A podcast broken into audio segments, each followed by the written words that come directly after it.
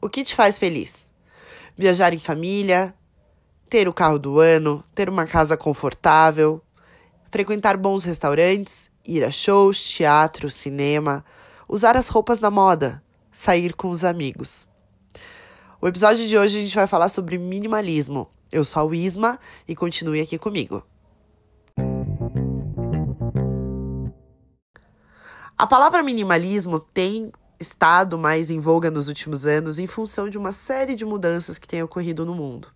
A cultura nórdica e dinamarquesa, por si só, uma cultura mais minimalista, tem sido mais difundida, e junto com ela, novas profissões e necessidades do mundo moderno, como lugares menores, apartamentos menores, pessoas com profissões como nômades digitais, viajando aí com uma mala com todos os seus pertences. Na verdade, o conceito de minimalismo, ele já é muito antigo, mas agora é que a gente tem escutado mais. Para muitas pessoas, só de escutar essa palavra já causa calafrios, porque parece um eufemismo para uma vida sem conforto ou empobrecida. E não poderia ter nada mais errado do que isso. Minimalismo em nada tem a ver com viver uma vida sem conforto ou sem desfrutar de certos prazeres. Pelo contrário, Minimalismo significa um consumo com mais qualidade e menor quantidade. Ele está profundamente ligado ao autoconhecimento que você tem diante das inúmeras possibilidades que lhe são apresentadas todos os dias por uma indústria midiática e propagandista que faz com que você acredite que precisa de coisas que sabemos não precisamos. A verdade é que minimalismo está intrinsecamente ligado ao processo de autoconhecimento. Uma pessoa com guarda-roupa minimalista, por exemplo, em nada tem a ver que ela tenha só trapos e coisas velhas dentro do guarda-roupa dela. Muito provavelmente ela tem menos peças, porém de melhor qualidade, por exemplo.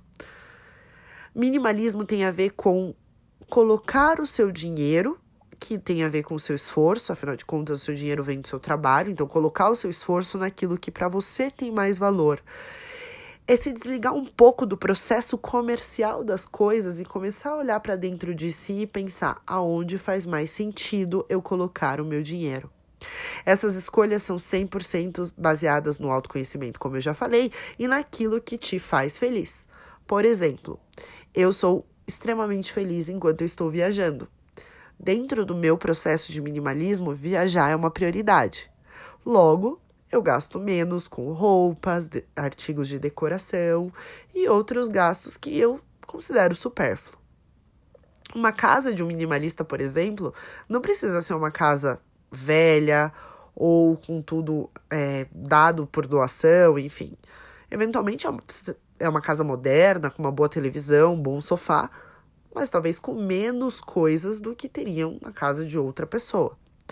Ou seja, entender o minimalismo como uma maneira de ter uma vida mais rica sem precisar de mais dinheiro é a grande chave da mudança e é o grande processo que tem sido difundido e tem sido falado hoje no dia a dia. Nós vivemos numa sociedade extremamente competitiva e capitalista. Todo mundo sabe disso.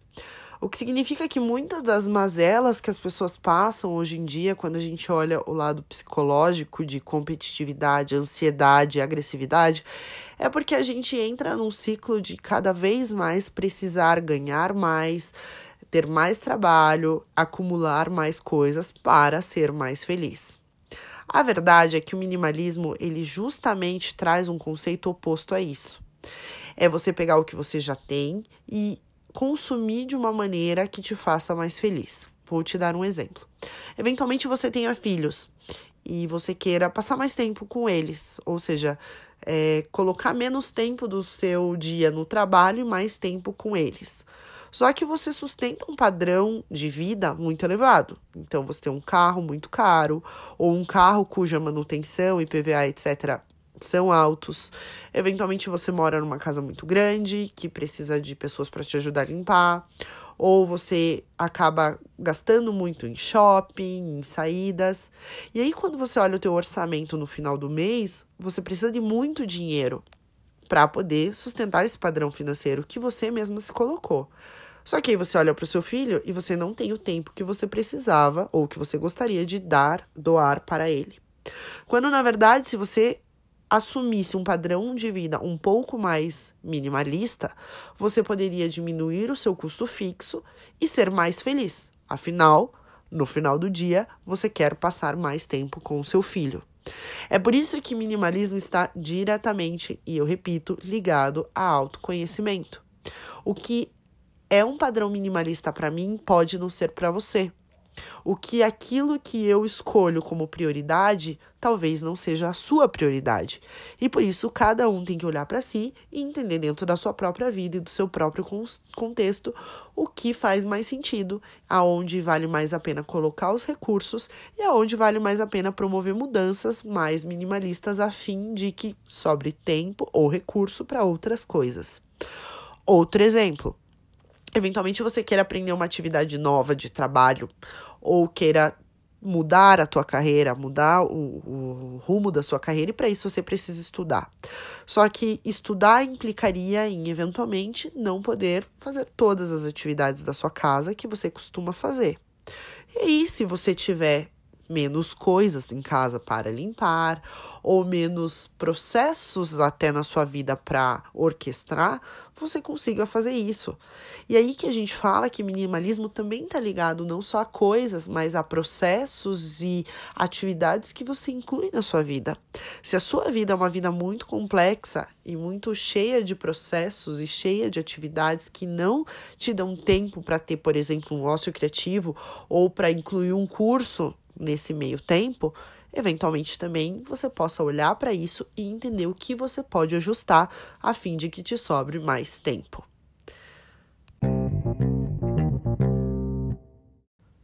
Usualmente a gente acha que é muito evoluído e que não é vítima das influências da publicidade e da sociedade comercial. O que é uma mentira. Nós somos. As próprias redes sociais fazem esse papel quando elas colocam em nós certas necessidades que não eram até ontem necessidades. Quando a gente vai incluindo desejos que não estão atrelados ao que verdadeiramente nos faz feliz, a gente vai tirando o foco daquilo que nos deixa bem e alegre para incluir coisas que a gente passa a acreditar que precisa quando na verdade não precisa. A gente sabe também que, dependendo do teu trabalho, dependendo do que você faz, existem coisas que você precisa adquirir até para ter como se fosse um passaporte de entrada para aquilo que você faz. Mas isso não pode te dominar. Porque a verdade é que você tem o dinheiro e não o dinheiro tem a você. Você tem o tempo e não o tempo tem a você. E se você não conseguir olhar para a tua vida e entender aquilo que eventualmente não é a sua prioridade, você não precisa olhar para aquilo com um olhar mais de desejo, isso te faça mais feliz. Quando você enxerga que não é porque a sua amiga trocou de carro que você precisa trocar de carro, ou não é porque o seu amigo vai construir uma churrasqueira nova que você precisa construir uma churrasqueira nova e às vezes você nem gosta de churrasco, você começa a entender que dentro da tua vida você precisa priorizar aquilo que verdadeiramente faz o teu olho brilhar. Então você pode gostar de carros de luxo, por exemplo, e não ter um, mas você pode viajar, alugar um carro de luxo, ter momentos super felizes em família, devolver o carro e não ter o custo de manutenção dele, por exemplo. Você pode gostar de ter coisas boas e ao invés de comprar 10 bolsas no ano, comprar uma bolsa no ano que seja a bolsa que você quer.